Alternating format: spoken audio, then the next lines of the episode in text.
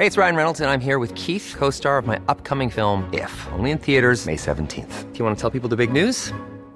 All right, I'll do. Sign up now and you'll get unlimited for $15 a month in six months of Paramount Plus Essential Plan on us. Mintmobile.com slash switch.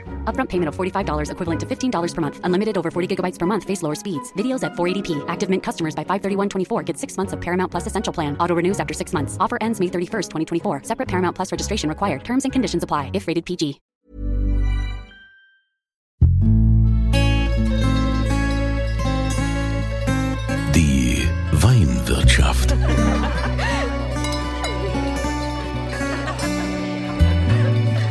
Das schöne Leben mit Andreas Kunze. Willkommen in der Weinwirtschaft. Wir gehen heute mal in die Pfalz. Und für alle, die heute das erste Mal dabei sind, ich mache ja diesen Podcast, um einfach mehr Aufmerksamkeit für deutschen Wein zu bekommen, dass ihr nicht ständig irgendwas aus Italien, Frankreich, Spanien, sonst woher trinkt. Das hat natürlich alles seine Berechtigung. Aber wir haben so tolle Weingüter bei uns im Land, deshalb müsst ihr die auch kennenlernen. Und heute ist es sogar ein bisschen auch verrückt, denn äh, wir sind hier ähm, äh, heute noch bei so einer Live-Verkostung mit dabei. Äh, Wir sind ja hier über Datenleitung verbunden im Weingut Reinhardt in Ruppertsberg.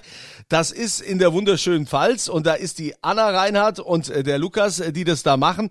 Und ihr habt ja ein fantastisches Bauwerk beim Weingut Reinhardt. Das Weinwerk nennt ihr das. Anna, was, was Genau. heißt denn das? Ja, unser Weinberg ist ähm, unser Weinberg ist ein Ankommensort für alle Weinfreunde, Weinentdecker und vor allem auch Weingenießer. Es steht direkt an der Weinstraße, wächst im Hang, wächst aus dem Hang heraus, ähm, besticht vorne mit seiner Fachwerkkonstruktion und seinen komplett Glas gla- gläserner ähm, Kopfstruktur lässt das Licht durch und vor allem hat man das Gefühl, dass man mitten in den Weinreben sitzt. Wir freuen uns, hier ab dem Sommer alle Weingenießer begrüßen zu dürfen. Ja, und es, äh, man hört auch, dass dieses ist anscheinend wirklich ein, ein Riesenwerk, weil es halt hier ja auch ziemlich da, wo ihr gerade seid. Es halt so ein bisschen, ne? Aber äh, das macht ja nichts, das ist ja auch authentisch. Äh, Wir werden ja die Location jetzt auch hin und wieder mal wechseln, um das Weingut Reinhardt auch äh, weiter kennenzulernen. Also ganz neues, schickes Bauwerk. Und ein Freund von mir hat, zum, hat gesagt, hey, du musst da mal hin zum Weingut Reinhardt, denn die sind der absolute Geheimtipp. Jetzt nicht nur wegen dem Bauwerk, sondern auch wegen den Weinen. Die Weine habe ich jetzt noch gar nicht probiert, ich bin noch nicht dazu gekommen, aber der Lukas ist hier der Verantwortliche für die Weine. Lukas, ähm, du, was ich so gelesen habe über dich, ich meine, ihr seid ja überall vertreten, in allen Führern, was es so gibt. Ich habe gelesen, dass du immer wieder versuchst, neue äh, Geschmacksexplosionen irgendwie äh, zu kreieren oder herauszufinden. Äh, erzähl mal deine Herangehensweise. Also was, was zeichnen denn die, die Weine aus, Lukas?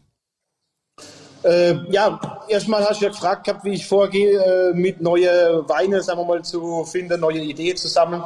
Ja, äh, man geht, ich gehe so vor, wir sind ein junger Freundeskreis bei uns, wir trinken unheimlich viel gerne Wein, wir holen auch immer von anderen Weingütern Wein, probieren die, haben andere Stilistik im Kopf, andere Weine und dadurch kommt immer wieder neue Ideen rein.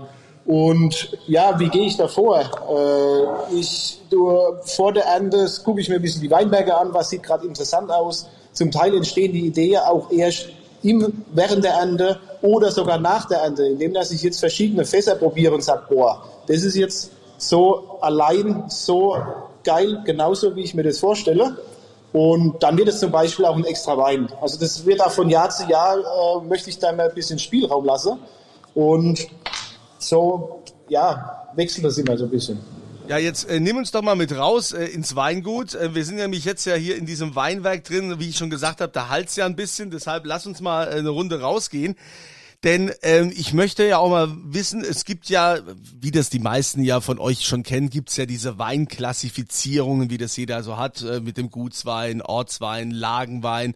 Dann kommt, glaube ich, erste Lage und äh, oder ist es dann schon der Lagenwein, dann das große Gewächs wie auch immer, da gibt's ja also verschiedene Vorgehensweisen. Ihr habt äh, diese Klassifizierung auch vorgenommen äh, und habt dem Ganzen einen, ich sag mal, einen Sinn gegeben, ja. Da gibt's also ganz viel Sinn bei euch. Wie, wie ist da die Aufteilung? Genau, also wir haben uns natürlich ein bisschen an der Qualitätspyramide, die man so kennt, orientiert. Aber wir haben uns überlegt, okay, erstmal, wie gehen wir mit den Labels vor? Was, was ähm, drücken wollen wir mit unserer Flasche optisch und grafisch ausdrücken? Wir sind hier dann auf die Sinne gekommen. Jeder nimmt ein Wein, das Produkt mit den Sinnen wahr. Und ähm, aus der Sinnesgeschichte rein optisch auf den Flaschen haben wir dann gedacht, hm, irgendwie müssten wir das auch auf die Kategorisierung in unserer Preisliste oder in unserer ganzen Struktur rüberbringen und sind so tatsächlich dann auf Leichtsinn für die Einstiegsgutsweine bei anderen Weingütern, für den Eigensinn Ortsweine bei anderen Weingütern, unseren Tiefsinn, dort gehen die Weine tatsächlich in die Tiefe rein. Dann haben wir den Frohsinn, unsere Sekte und noch den Wahnsinn, den Naturwein. Und ähm, ja, so war bei uns dann tatsächlich, ist das Ganze rund geworden. Unser ganzes Konzept hat sich, dreht sich um die Sinne, um, um die Wahrnehmung der Produkte. Jeder subjektiv interpretiert etwas anderes in den Wein hinein und es zieht sich eben bis in die Klassifizierung, in die Kategorisierung unserer Weine durch. Also Frohsinn finde ich schon mal super und äh, Wahnsinn erst recht. Wenn ihr sagt Naturweine, Lukas, was heißt das? Sind die sind die unfiltriert? Sind die ähm, spontan vergoren oder was was macht der was macht den Wahnsinn aus? Das war, natürlich, das war tatsächlich auch das erste Projekt, das spontan 2018 oder äh, im Jahr 2019 entstanden ist. Ich habe ein Riesling-Fass gehabt, das unheimlich lang gebraucht hat mit der Gärung, bis ins Frühjahr rein und hat sich unheimlich lang reduktiv gehalten. Das heißt, ich habe den ohne Schwefel liegen lassen können. Ich habe den auf der Hefe immer wieder aufgerührt und dann hat er sich so entwickelt, dass ich gesagt habe, ich möchte den pur füllen. Und äh, wie der jetzt bei mir gemacht ist, äh, der wird im Holz 100% ausgebaut, 100% spontan, zum Teil äh, auf der Maische äh, zwei Tage stehen gelassen, zum Teil ja so ein bisschen äh, wilder vergoren, sage ich mal. Und dann bekommt er ein Jahr Fassreife und wird dann mit einer leichten Feinhefe abgefüllt. Das äh, klingt auf jeden Fall schon mal spannend. Also ähm, du hast ja ähm, auch Verantwortung letztendlich für die Generationen, seit es euer Weingut gibt, das Weingut Reinhardt. Du hast es jetzt mit deiner Schwester komplett umgekrempelt. Wie, wie kam es denn dazu überhaupt?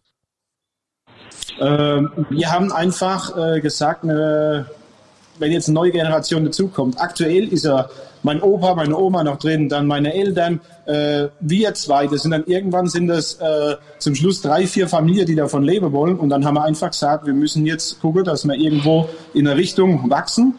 Und äh, ich möchte halt äh, einfach die Weine.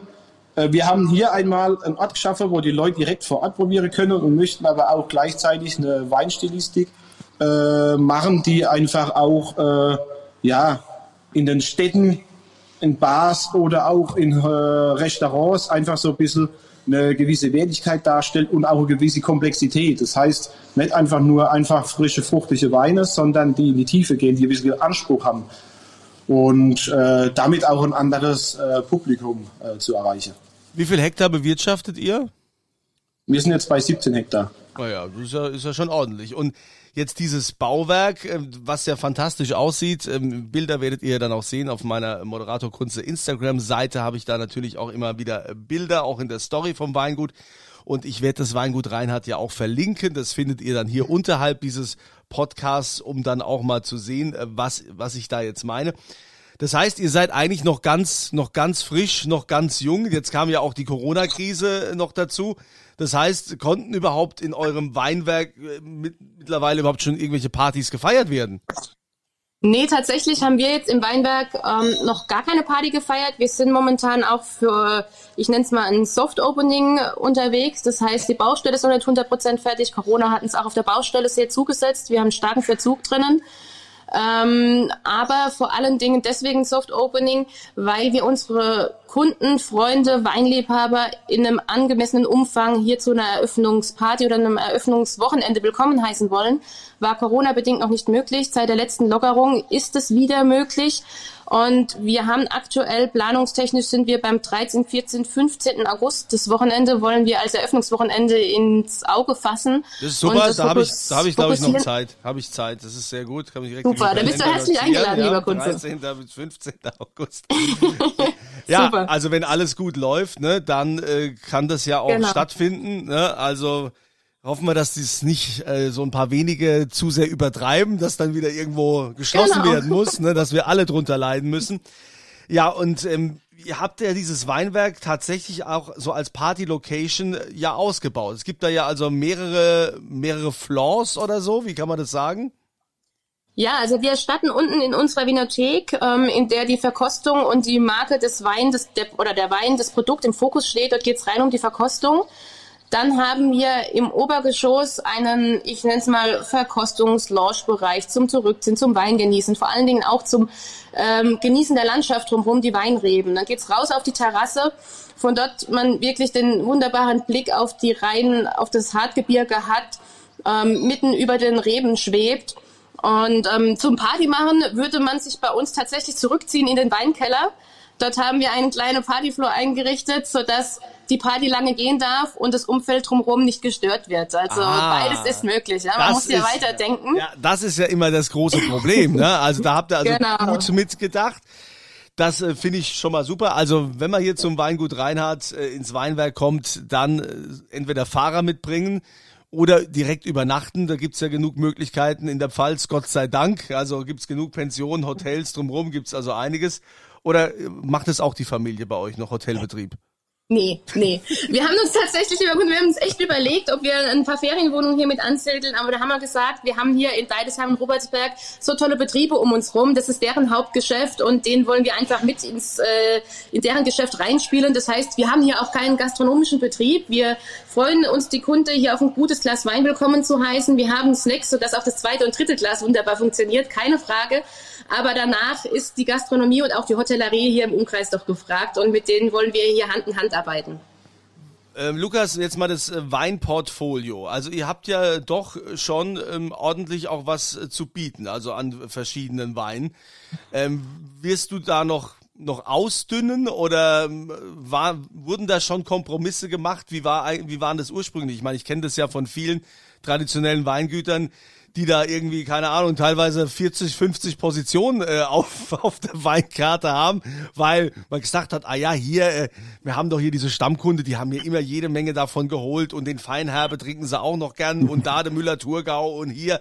Ähm, da ist ja äh, gar nicht so einfach, sich dann zu sagen, okay, ich trenne mich da von einigem und konzentriere mich jetzt ähm, mehr auf Riesling oder Kabinett oder was auch immer.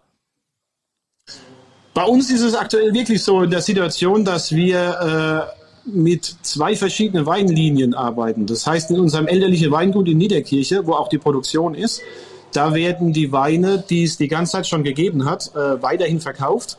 Und äh, ich habe, äh, ja, der erste Jahrgang war jetzt 2012. So richtig los ging es dann irgendwann äh, Richtung 14, 15 Jahrgang. Äh, habe ich dann einfach von Jahr zu Jahr ist immer mehr dazugekommen äh, von verschiedenen Weine. Konzentriert habe ich mich dann auf Riesling und Weißburgunder.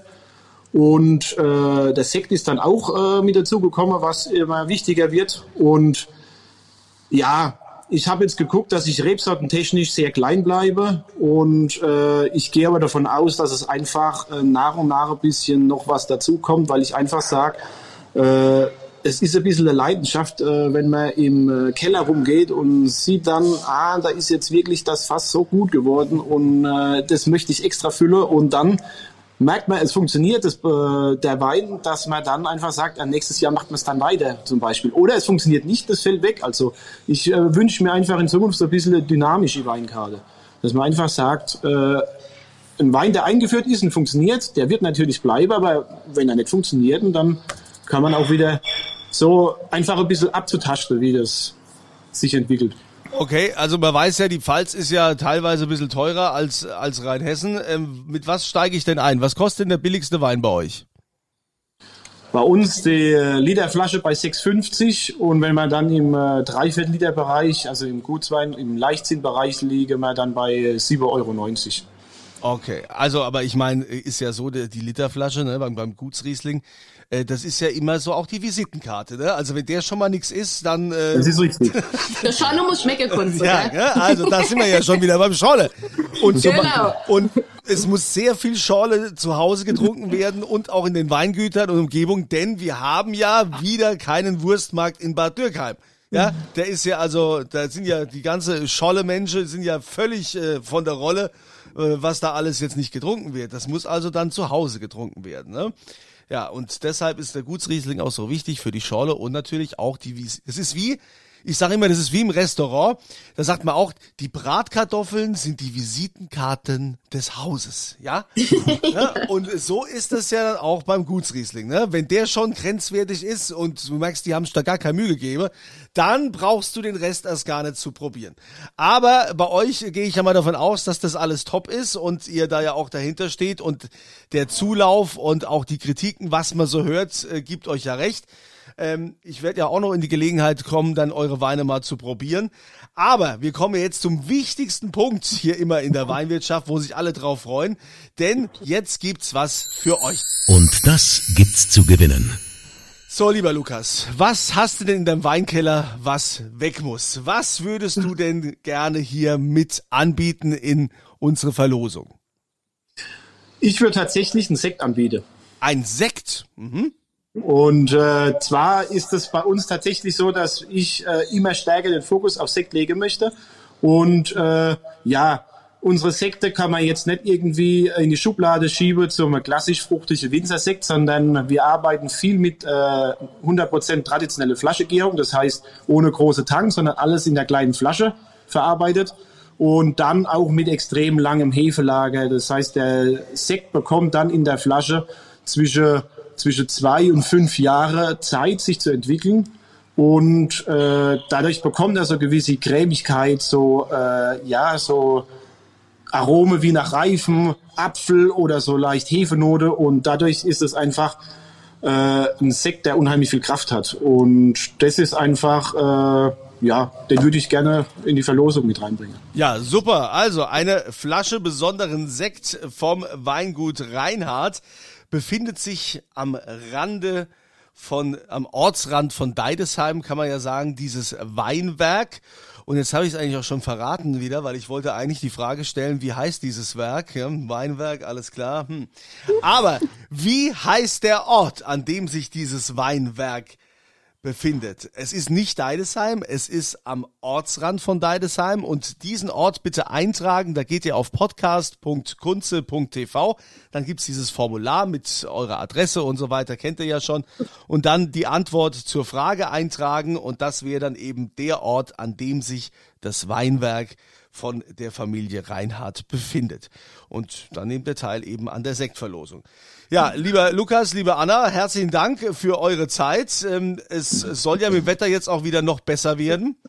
Ja, das, das, das hoffen wir, da freuen wir uns drauf. Ja, und dann wird bei euch mit Sicherheit auch wieder mal, was heißt denn wieder, überhaupt mal was los sein dürfen. Ja, ist ja nicht so, dass keiner zu euch hin will, sondern wir, wir durften ja alle die ganze Zeit nicht. Das ist ja so das Problem. Aber so langsam genau. haben die Leute wieder Lust und äh, ich hoffe, der Keller ist voll, Lukas, dass du auch genug Flasche auftischen kannst. Ja, und dieses Jahr sieht es ja tatsächlich so aus, dass wir auch einen guten Nachschub bekommen. Aha. Im Jahrgang 2021. Ja, also, ja, wenn's, wenn's einer wissen muss, dann du. Ja, ist klar. ja, dann äh, herzlichen Dank. Ich wünsche euch äh, viel Erfolg bei allem, was ihr tut. Und ähm, wie gesagt, ähm, hier unterhalb des Podcasts ist auch der Link zum Weingut Reinhardt und zu diesem Weinwerk, was auf jeden Fall mal ein Ausflug wert ist, wenn ihr in die Pfalz kommt. Und äh, in diesem Sinne wünsche ich wieder eine schöne Woche und denkt dran, immer volle Gläser. Die Weinwirtschaft.